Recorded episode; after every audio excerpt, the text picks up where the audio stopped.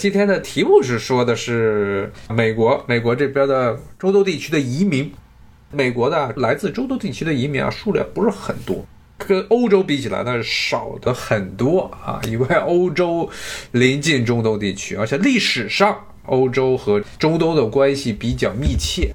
比如说像叙利亚，原来是法国的殖民地；这巴勒斯坦原来英国的殖民地啊，这两个国家真的是把中东阿拉伯人坑惨了。然后埃及，英国殖民地；然后利比亚，利比亚是意大利的殖民地；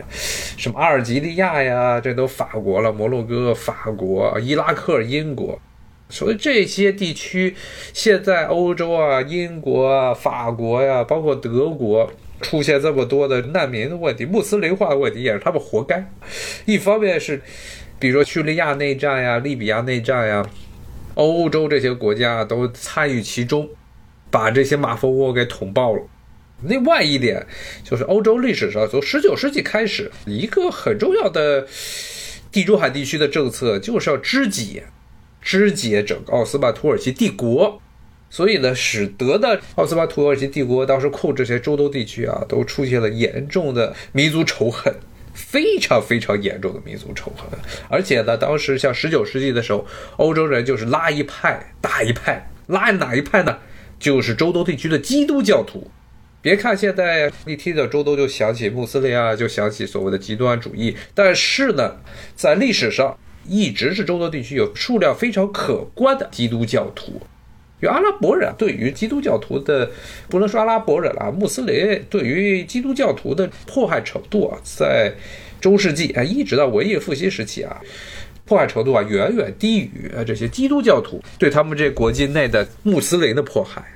你看这个十六世纪的时候，西班牙、葡萄牙干脆就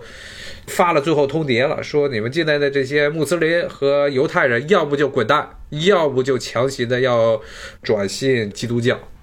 要是两者都不干呢，那就把火烧了。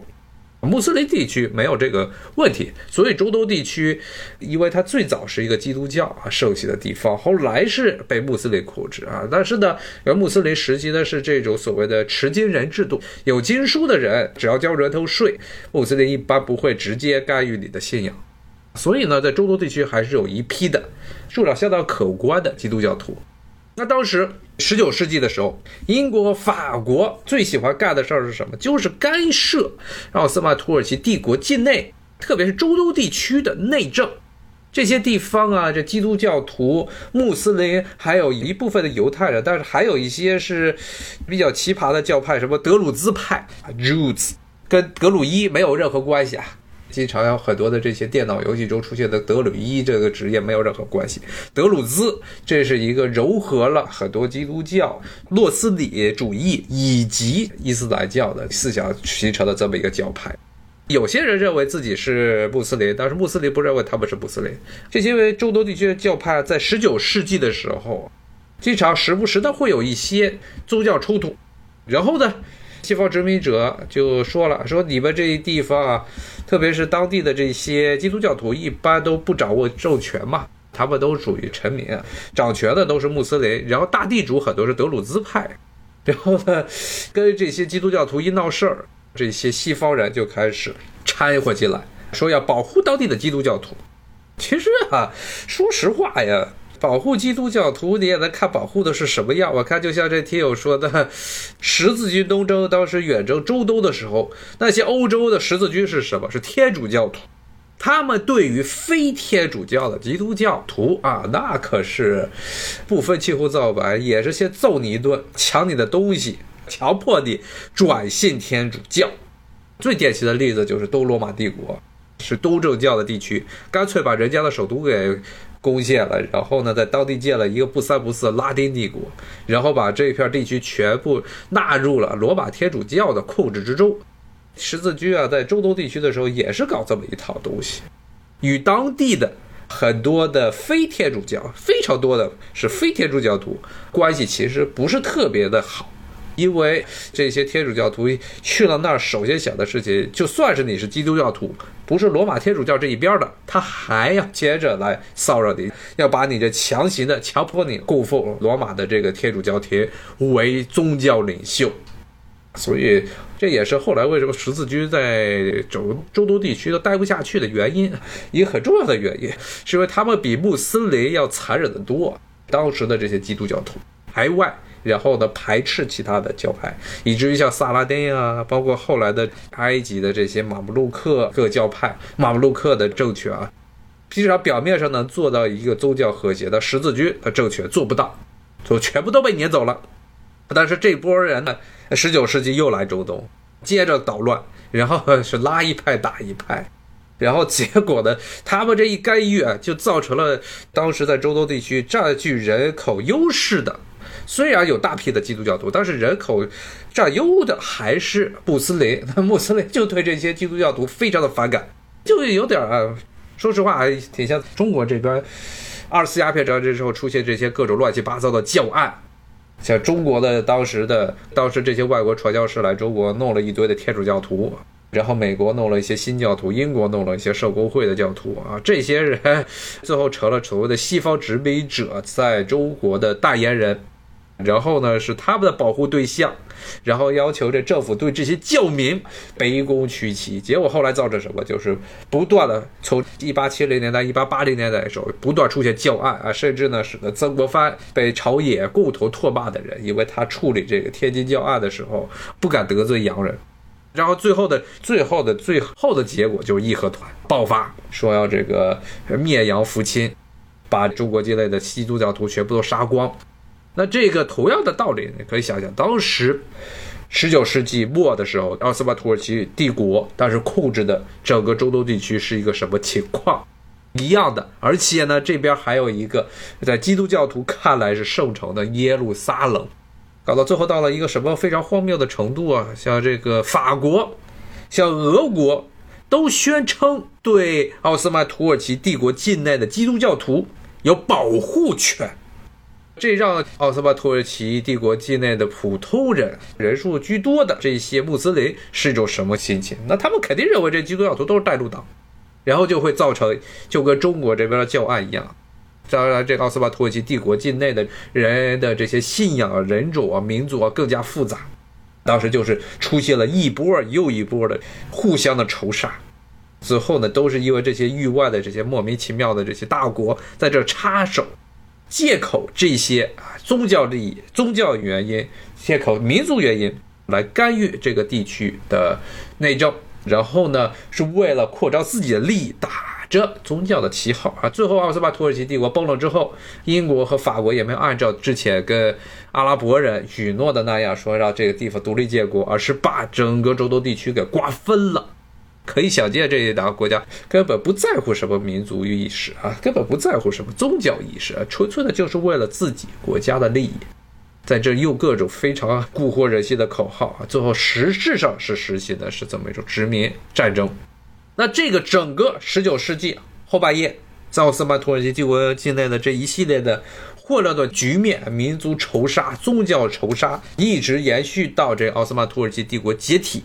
这段过程之中啊，就很多的这些中东地区的居民待不下去了，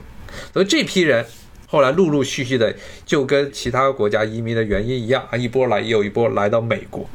所以呢，这个美国这边啊，一个很有趣的现象，就这边很多的中东移民，他是中东的基督教徒，不一定是天主教徒，基督教徒。这边你看他的名字是个中东人，长的样子也是个中东的。就是当时在中东地区，因为这种宗教仇杀，特别是当时占人数优势的这些穆斯林，受到各种各样的挑动，所以来杀基督教徒，所以有很大一批基督教徒来到了新大陆。我看听友在说亚美尼亚基督教啊，对，亚美尼亚使徒教徒，其实严格来说他不算中东人了，他属于高加索地区，但他也是因为一战在土耳其的战场，最后就完全堕落成了一场种族的仇杀、宗教的仇杀。大批土耳其境内的亚美尼亚基督教徒被杀的，这个民族啊被杀掉了一大半有很多人就逃到了美国。当然，它不算纯粹意义上中东啊，跟你说广义上的整个进入到中东地区，可以这么说。确实，亚美尼亚人吃饭的习惯跟他周边民族也差不多啊，都是吃烤串、kebab 串、烤串儿。亚美尼亚自己的主要的食物是烤串儿，然后他旁边土耳其人也是吃烤串儿，然后他南边的亚述人也吃烤串儿，然后他再往南边的阿拉伯人、库尔德人都吃烤串儿。看这个美国这次为什么没有叙利亚？美国知道这难民问题是个非常麻烦的问题，你解决不好的话，就会出现很多的社会问题，而且加上美国又又与叙利亚是隔着这海，不那么容易能跑过来。所以，美国尤其是过去从奥巴马时代的一个政策，就是任由整个叙利亚的局势变得非常恶化，然后从中添油加醋，然后派 CIA 过去，这美国军队也过去，各支持一派在那儿打烂仗，目的呢，其实就是通过整个中东问题，把整个欧洲地区给搞得不成样子。故意的啊！当时这个中东难民成了一个很大的国际问题的时候啊，这是奥巴马时代。当时欧洲一直希望美国能多接纳些难民，美国就不干，好像一年才一万人。中东地区 光是希腊呀、什么西班牙呀、这个意大利这几个中东难民去了那的第一站的话，那都是十几万、几十万人、几十万人、几十万人在那儿待着啊，很多你都不知道是不是真的难民啊。说实话。说句不好听的，很多都是成年男性、壮年男性，女人都没有，所以后来才造成有一部分的难民进入德国呀、进入法国啊，包括进入北欧地区。北欧地区之后呢，出现了很多强奸案，强奸的这个犯罪率提高了啊，因为都是些成年的壮年男性，你都不知道他能不能算是难民，因为没有女人，没有妻小，就是成年男性。当然呢，还有一个很重要的原因，就美国啊，一直到今天，也是之前节目中一直跟大家讲的，它是一个种族主义国家啊。美国一直是一个种族主义非常盛行的地区，比欧洲比欧洲还要厉害，实际上要比欧洲厉害的多。之前节目也讲过，德国纳粹的整个种族主义思想，包括他整个德国纳粹希特勒呀，还有这纳粹党的世界观，很大程度上是学习美国当时的种族主义观点的。希特勒一直对美国的这一套种族清洗，十九世纪末啊，比如排华呀，然后对黑人这些种族隔离呀，然后这清洗印第安人啊这一套，希特勒是非常欣赏。后来纳粹其实是按照美国这一套，想建立一个更加完备的种族主义国家，但是最后把自己绑上了战争的车轮，被苏联无情的碾压，碾成了齑粉。所以，这个美国其实对于外部移民啊接纳啊有很强的这种种族主义倾向。你看现在，现在就更明显了。这也是为什么啊，中东地区最早来美国的移民主要是基督教徒为主啊，基督教很多。这基督教徒，听友说的是亚美尼亚，亚美尼亚的这种基督教徒，它属于使徒教派啊，是一性论。甚至这个是个非常非常古老的教派啊，在天主教和东正教大分裂之前，亚美尼亚的使徒教派这个一性论派就已经从当时还没有分裂的基督教的主流之中分出来了。它与这个基督教的当时主流派别罗马那边天主教，罗马的这个基督教还不叫天主教，罗马帝国的基督教是不和的。但是亚美尼亚是全世界第一个以基督教作为国教的国家，这是一个比较有趣的地方。还有一个非常著名的中东地区来的这么一支基督教徒啊，是什么呢？就是亚述人啊。之前节目好像跟大家提过一点亚述人。亚述人这名字就是那个亚述，就是两河流域伊拉克古代美索不达米亚平原上很著名的一个显赫一时的大帝国——亚述帝国。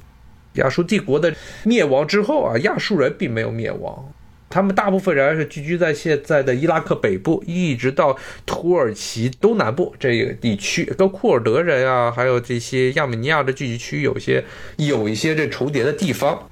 那这些亚述人，他们信奉的是什么呢？信奉的是另外一个非常有趣的这么一个宗教派别，也是。在天主教和东正教分裂之前，就从罗马基督教中啊分裂出的一支是什么？那就是中国人非常熟悉的景教——聂斯托里教。聂斯托里教或者景教啊，这支对于玛利亚圣母玛利亚，还有这耶稣的人性，他的一些这个观点和当时主流的这个基督教派不太一致，最后被撵出了罗马帝国。然后撵出罗马帝国之后呢，就来到波斯帝国这边传教。波斯帝国啊，这是差不多中国的三国时期，三国后汉到三国时期。我说的这一支就马上要讲的亚述的这一支中东人，美国人数还挺多的。也是因为这土耳其境内搞这种种族清洗，造成了大批的这些亚述人来到美国，特别是芝加哥那一带，包括后来他这亚述的景教聂斯托里教的教派自己分裂了，就原来的所谓的景教，其中一支他的这个总舵就是在现在底特律，好像是在底特律那边，他的教主其实景教也有自己的教皇教宗，教宗是这个美国裔的亚述人。这个亚述人，亚述人其中最著名的一个亚述人，最著名、最著名的一个亚述人就是乔布斯了。他乔布斯有一半的亚述人的血统，他也算是传奇了。大家现在乔帮主死了之后，这个苹果也是每况愈下。像刚才说的这个亚美尼亚裔、亚美尼亚裔的这些人，主要聚居在洛杉矶地区，非常多，大批的洛杉矶地区。然后呢？还有是什么呢？就是近些年非常常见的这个黎巴嫩人啊，黎巴嫩人在美国的数目非常庞大，因为这个跟之前土耳其境内的这种种族仇杀不太一样，它是因为以色列和叙利亚之间为了争夺。黎巴嫩地区的控制权、影响力，所以呢，在这个以色列崛起，这是冷战时期，不断的在黎巴嫩交火，然后以色列多次入侵黎巴嫩，包括来要把这个阿拉法特带领的这巴结组织要消灭掉。所以呢，在美国这边，黎巴嫩的人口啊，还是相当有规模的。像这个华盛顿啊，周边啊，基本上每天一刷这外卖的这些餐馆啊，十家餐馆。必定能出来一家黎巴嫩菜，黎巴嫩菜啊，在中东地区的声誉也挺好，声名也挺好。因为黎巴嫩这个地区啊，在中东地区啊，它属于大叙利亚地区，在叙利亚地区呢，属于一个优良的海港，所以这边有一些非常著名的城市，像现在黎巴嫩的首都贝鲁特，原来也是个大港，所以黎巴嫩的菜系啊，被认为是中东地区啊最主流的。最主流的菜，就跟上回节目跟大家讲说，这南美洲一说到这个最著名的菜系就是秘鲁菜，那这个中东地区最著名的菜系就是黎巴嫩菜。所以后来这些黎巴嫩人来到了美国开黎巴嫩餐馆，包括其他非裔黎巴嫩地区来的人，什么叙利亚呀、巴勒斯坦这些地方人来这个美国之后，也是开餐馆，开的餐馆都说自己做的是黎巴嫩菜。黎巴嫩菜是啥？黎巴嫩菜其实有点类似于这土耳其菜啊 m a z e 特别多这种小盘的这些食物啊，还有很多的这些烤肉，Hamas 胡姆斯。当然今天不讲吃的，咱们还是讲讲黎巴嫩人啊。这些黎巴嫩人也是比较有趣的。黎巴嫩啊，它因为是一个这个地区啊，在历史上是一个比较繁荣的啊，比较繁荣的商业地区，所以这些大城市比较多，而且里面有很多基督教徒。呃，当时法国人。把这黎巴嫩当时控制了黎巴嫩，然后独立的时候，当时就搞了一个很恶心的东西，说黎巴嫩的总统必须是基督教徒。当时基督教的人数在黎巴嫩这个地区啊，在法国统治之下占了一半，百分之四十多，一半左右，百分之四十多。然后呢，总理黎巴嫩是有总理，还有议长，总理和议长分属一个什叶派，一个逊尼派。就这种，凡是按宗教来划分政治势力范围，最后的结果必然就是内部开始掐得你死我活，不等着叙利亚或者什么以色列这入侵，他们自己内部就打得不可开交。现在也是，现在这黎巴嫩因为前一段时间是佩鲁特那港口炸了之后，现在黎巴嫩又陷入了这政治危机。很多的，因为这个基督教徒的生育能力没有穆斯林强，所以无论是逊尼派呀，特别是现在占优势的逊尼派，一直逼宫，要求这个基督教徒让出更多的权利来。但是呢，就这种混乱的局面啊，就造成黎巴嫩人不断的有一批一批的来到美国啊，在这边开餐馆非常多，而且呢，这些很多黎巴嫩人刚才说了是基督教徒。他们是天主教徒，但是他们用的这一套的弥撒呀，做各种宗教仪式啊，又跟这个罗马天主教廷不一样。他们是马龙教派，马龙天主教派啊。这一支这支天主教派啊，梵蒂冈那边特别允许说不需要用拉丁语和拉丁的仪式，罗马天主教廷的主要的西方的仪式来做宗教礼拜的，而是用一种古叙利亚语，古代的叙利亚语啊，这个跟现在的阿拉伯语是不一样的。仪式啊，这个是非常古老了，甚至可以这些宗教仪式的历史可以也是可以追溯到罗马帝国时期，也就是差不多中国的三国西晋、东晋这一段时间形成的这么一个教派。所以这边很多这些黎巴嫩人都在这儿，真的是这个刷餐馆刷出一大堆黎巴嫩菜。除了这个黎巴嫩菜，当然后来还有一些，比如说叙利亚人，是因为现在内战的美国不想把叙利亚的难民给接收进来。那历史上有这么一批的很多的这叙利亚人来到美国，然后这个叙利亚人，包括黎巴嫩的好多人啊，在美国其实这几届政府之中还挺多的。你要看什么叫哈菲兹呀，什么什么阿里呀，阿里是典型穆斯林了，哈菲兹呀，美国我至少看过不少。这两届啊，这批啊中东人，美国的接纳的，在历史上接纳的这些中东地区来的人，一般都是城市里的中产阶级，甚至是富人，受教育程度很高。他们和现在这些中东的难民是不一样的地位啊！现在的中东难民呢，都是不知道是什么人，而且很多是宗教极端分子，而且呢，一般都是在底层。他历史上。能有钱把自己啊从中东非常混沌的地方脱身，然后远渡重洋，当时都没有飞机啊，都坐着船来到美国了。家里呃至少得有不少的资金，包括在美国这边还有不少巴勒斯坦人。我原来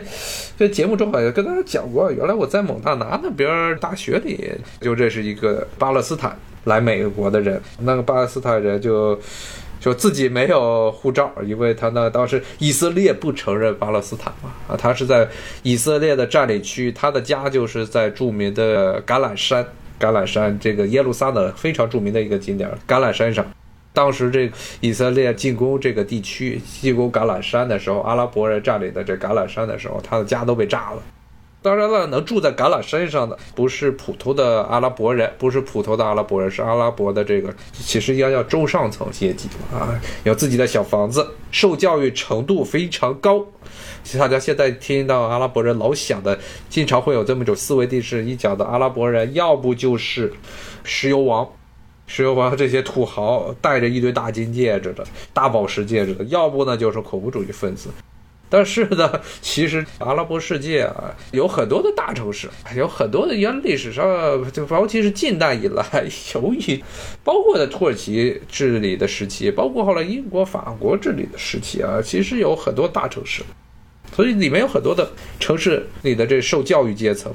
我发现啊，现在也是有一个很不好的趋向，就国内好多的这些舆论，网上的舆论老去嘲笑阿拉伯人，说阿拉伯人散沙一片。打不过这个以色列怎么着怎么着的啊？那其实啊，阿拉伯人你也得看，他也确实有自己的客观原因。这个地方实在是太糟糕了啊！它处于一个中东这么一个四战之地，然后周边一堆的强权都不希望阿拉伯人能团结起来，非常不希望阿拉伯人的团结起来。所以就算是有企图团结起来的力量，像叙利亚和埃及以前想团结到一起，然后呢就被打散了。然后现在世俗的按照这种阿拉伯民族主义建立的叙利亚，现在就成了到处向他输送恐怖主义分子，然后让库尔德人在北边闹，然后呢一堆土耳其裔的这些乱七八糟的人在这个地方闹，整个呢就不想让阿拉伯世界出现一个能够团结一起的力量。说句不好听的，说句不好听的，要是在这个一九一一年清朝崩溃之后，完全中国有可能会变成。现在中东的那种特别糟糕、非常烂的一个局面，完全是有可能的。必须要庆幸啊，没有出现那种极为危机的场景。但是阿拉伯的知识分子一直在历史上就很多的救亡图存阿拉伯的知识分子，不能说他们什么都没做，包括一些对于西方最早的啊这种殖民主义的研究，作为一个受迫害的这么民族啊，然后对西方进行研究，很多都是阿拉伯人先做的。包括后来在现在美国，经常来美国的，现在已经去世的赛义德，他也是一个巴勒斯坦人，巴勒斯坦的基督教徒，但是他是阿拉伯人啊。赛义德，他写了一本很著名的书，就是《东方主义》，讲的呢就是这些西方人为了将自己的这种种族主义、这种文化文明、这种宗教种族主义和文明种族主义固化，然后故意的把所谓的东方世界搞成一个与西方。与他们自己不同的东西，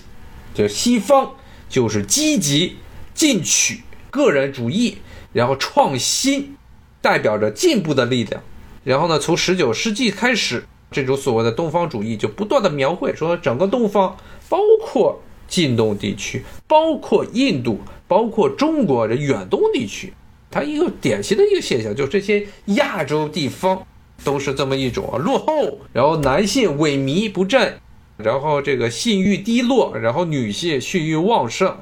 非常奇葩的一些这种思维定式、刻板印象，在英语中叫 stereotype 这个词，最早就是从十九世纪的时候，这些西方殖民者为了证明中东地区的人，包括这个远东地区啊，他们应该在这些地方进行殖民统治，所以把这些地方弄成了这个建立这种东方主义观点。天友在这说，清末之前，中国人认识没有现代意义上的民族主义，那肯定啊，肯定的。最典型的一个，最典型一个情况就是八国联军入侵，就是庚子年，庚子之难，就是在一百二十年前的庚子之难。那时候中国是什么样？慈禧当时实际上是西方的这些列强企图干预慈禧对于光绪的废立的过程，结果把慈禧给搞急了。后来就形成了八国联军干涉，干涉这个中国。然后呢，当时怎么样？东南互保，李鸿章带头，东南互保。这边这北京，当时在这边的清朝的军队，然后包括义和团，还在这天津啊，在北京这儿打的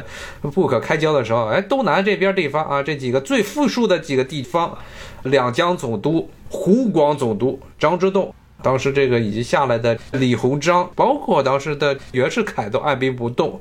这批人在南方搞东南互保，就看着这个八国联军把北京给攻陷了，然后呢又把已经被烧过一遍的圆明园又烧一遍，然后呢颐和园、香山都是在八国联军入侵的时候给烧了的，包括畅春园这些地方。别说这些园林了，连故宫都被八国联军给占了。著名的一张照片嘛，中学课本中的这八国联军在故宫进行阅兵式，这是对这个国家的一个最深刻的这么一个侮辱。所以就可以想见，当时中国根本就没有民族主义，民族主义真正就跟这个毛主席说过了，得感谢日本帝国主义，不是日本帝国主义对当时中国的侵华逼得这么急、这么紧、这么的残暴。中国可能在很长一段时间内还是无法形成一个统一的这么一股民族主义的这么一个意识形态出来啊！就算是这样，包括在抗战时期还出来了那么大批的伪军，大量的伪军，可以说真的是从民国时代开始，中国的真正的现代意义上的这种民族主义才开始出现。啊，还有听友说没裂开，感谢北洋政府，当时其实啊。北洋政府啊，它其实是几个军阀，这个三个军阀，奉系啊、皖系啊、直系这几支军阀，它轮流在北京这边坐庄，而且南方还有很多的这些小的这些军阀，像这个粤系，像旧桂系，陆荣廷那一支，包括像这个云南，当时讨袁，讨袁最早的护国运动，蔡锷，蔡锷从云南起兵。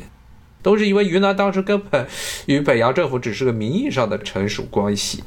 当时的一个很头疼的一个问题啊，很大的这么一个问题就是清朝，特别是清朝到了清朝的中央政府，北京这边的中央政府就失去了对很多地方管辖权，但各地的这些封疆大吏不再听中央的管理了。这个辛亥革命之后。武昌起义之后，所有的地方的什么提督啊、总督啊、巡抚啊，就把自己的顶戴花翎一摘，辫子一剪，戴上一个新式的军帽，就表示革命了。就完全就是换汤不换药，而且当时已经形成了地方的这种尾大不掉的这种割据势力。要说一不小心，这辛亥革命真的是当时是在一个非常偶然的机会，就经常咱们说的嘛。偶然中的必然啊，因为当时整个大趋势就清朝没有办法控制住自己的地盘了，然后呢，一个偶然就是靠着这一支革命党，当时实际上这革命党孙中山的这支革命党，他的这个势力并不是一个非常强大的这么一支，只不过是在武昌这边闹了一场，然后成功了，然后各地借着武昌起义的风口，这些猪全飞上天了，漫山遍野的飞猪啊。所以最后直接带来一个后果，恶果是什么呢？就是很多当时清朝末年的时候搞的这些集权的政策，当时全部都完蛋了，集权政策全部都完蛋。哎呀，咱怎么从美国讲到清朝了？咱们把清朝再讲一讲。这两天我看网上视频又讲到了最近最出名的来自甘孜阿坝地区的帅哥，这个藏族帅哥，然后呢讲他的出生地籍贯西藏和四川抢人。最后就是为什么他是四川人，他不是西藏人，就是因为他出生的地区，在民国时代，在民国时代的时候有个名字就叫西康省，省会在雅安啊，就是出大熊猫和茶的地方。雅安的茶非常出名我看听我说慈禧没有培养接班人，当时其实上整个皇族真的是被慈禧搞的都没有几个人了。他对自己的儿子同治就特别狠。更别说对自己的侄子光绪，完全是把光绪从小各种这个淫威控制，导致了无论是他儿子还有他的侄子都没有留下后代。然后后来呢，他想再重新立一个大阿哥，又遭到了这八国联军的入侵，所以他的整个当时啊，说实话，当时慈禧选择宣统溥仪做皇帝，是派他做皇帝，已经是当时的最优选了。为什么这么说呢？就是因为其实当时摄政王载沣第二代醇亲王是当时清朝皇族之中，真的是仅有的几个还有点骨气的王爷。其实大家现在估计唯一记住他的就是他是溥仪他爸。但是其实看他的这个生平啊，他是一个知道自己能力不足，但是呢，他是能够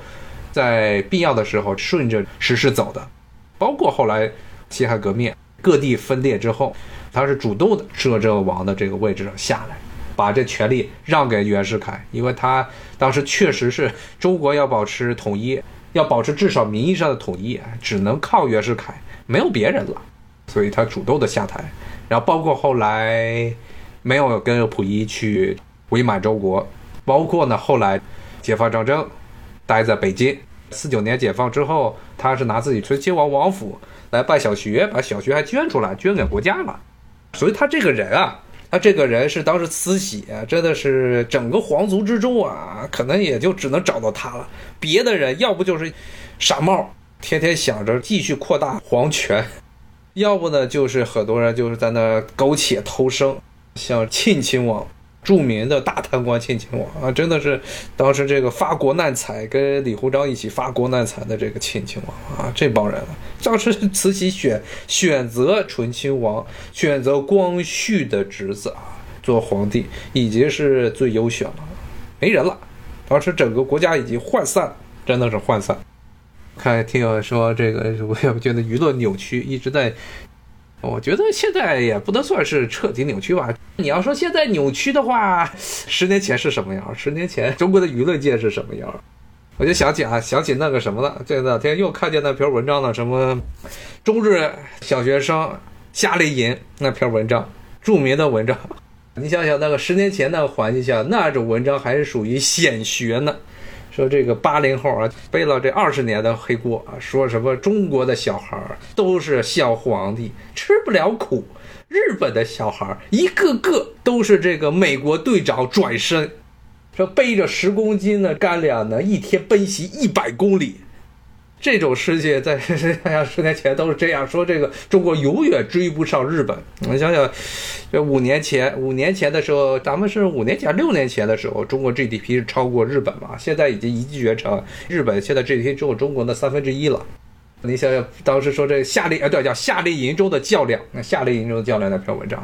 说这中国人永远赶不上日本啊，永远赶不上日本。说日本人这小孩儿、小学生，真的是背着这十公斤的东西，一天奔袭一百公里。后来我记得是有一些报纸啊，实在是看不下去这胡说八道了，辟谣说这个一天背十公斤的负重，然后奔袭一百公里是个什么概念？这当时这个红军长征的时候，突袭要这个飞夺泸定桥，当时的时候是奔袭了六十多公里赶到，也是带着负重。说你这一帮子日本的小孩儿，带着十公斤负重能奔袭一百公里，实在是太吓人了，真的是人形高达。现在再拿这个日本小孩说事儿，绝对就是自己的智商问题了。你看这个中国人啊，特别是我觉得中国现在的，不说八零后了，叫九零后、零零后，对于日本这一代是明显都已经是平视了，平视。一般还拿日本小孩说事儿的，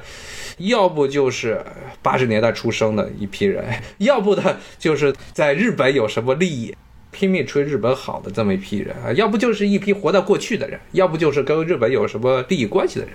记得最典型的一个例子就是这个日本福岛，日本福岛那次现象之后，可能真的是教育了一批的中国的，特别是中国的年轻人，就看见日本被舆论吹了几十年的这种人形高达啊，人形高达日本小孩儿，他们长大之后是个什么情况？当时的这个福岛这个核电站泄漏的时候，日本的自卫队首先想到的是要逃跑，离得越远越好，都不愿意牺牲。甚至穿着防护服都不愿意去，这批人都是当年当年人心高达的这一代人呢，长大之后的样子。最后去福岛打扫这个战场的是什么呢？都是一群这个四五十岁、五十岁以上的中老年人，甚至很多是黑帮给嫁过去的。当时是日本政府实在是指使不动了，让黑帮去雇人，雇这种敢死队去福岛那边。到现在你看都没收拾干净呢，前几天还在那倒这个核废料呢。所以真的是现在说废宅一代，关键就是当时属于真的是非常严重的这么一种信息不对称，非常非常严重的一个信息不对称。是日本这九十年代的时候，政府搞了一个著名的这么一个政策，叫宽松教育，就是认为之前日本在经济快速增长时期，学生学的太苦了，所以呢要让这些日本的小孩儿啊学的宽松一点，不好听点，这就是素质教育。就是所谓的素质教育，看最后培养出什么样的人，就是废的一代，废宅一代。现在日本年轻人真的非常辛苦，非常非常辛苦。但有一部分原因，真的不能说是完全是归于他们自己的原因，确实是很大一部分原因是日本国家、日本政府真的是把他们这一代人给弄残了。他们自己有自己的原因，但也有很大一部分原因是政府搞宽松教育，让大家都学不了什么东西。尤其是这二十年，这二十年的这种教育水平明显的下降啊，明显的下降。以前这个日本，你像明治一直到昭和时代，汉字还是一个非常重要的学校中必须学的东西。但现在日本很多年轻人根本看不懂汉字了，他们学校上学这背汉字都成了一件非常痛苦的事情。基本的每年他们不还要搞一个什么汉字比赛、汉字认识比赛？结果现在呢，你看基本上日本这些年轻一代啊，汉字能读懂几个的？他跟韩国不一样，韩国是完全把汉字废了，日本没有废汉字啊，这还是他们自己的语言，他们在自己的这个文字，自己使用的这种合制日本式的这种汉字，现在读不了了。这是典型的宽松一代搞出来这种废人。然后呢，进企业进不去，因为很多这些技术都学不好，所以呢，昭和男儿平成废柴，到了这个 令和年间就变成了猛男啊，不是最近有的说法吗？令和猛男，他这个猛男指的是喜欢萌物的男性，猛男，猛男就更废。然后去哔哩哔哩上就经常出现，这才是猛男看见的东西。就是他说的猛男，其实是一个反讽的意思，就指的因为这些日本年轻人喜欢萌的东西。我看听友说了，这个学美国，我觉得日本真的是学这个美国也是学美国学的是最狠的国家，毕竟是当时这两颗原子弹把它炸了的啊。我看听友说不是学美国，自己出了问题，但教育这一块儿，这块儿真的是往美国这个路上去靠的。教育啊，宽松教育，因为这个，包括现在中国这么一批人也是鼓吹要像美国那样学素质教育。之前节目也跟大家讲啊，好，今天咱们就跟大家聊到这儿。今天怎么讲偏了，讲的太偏了，谢谢大家，咱们下回再见，拜拜。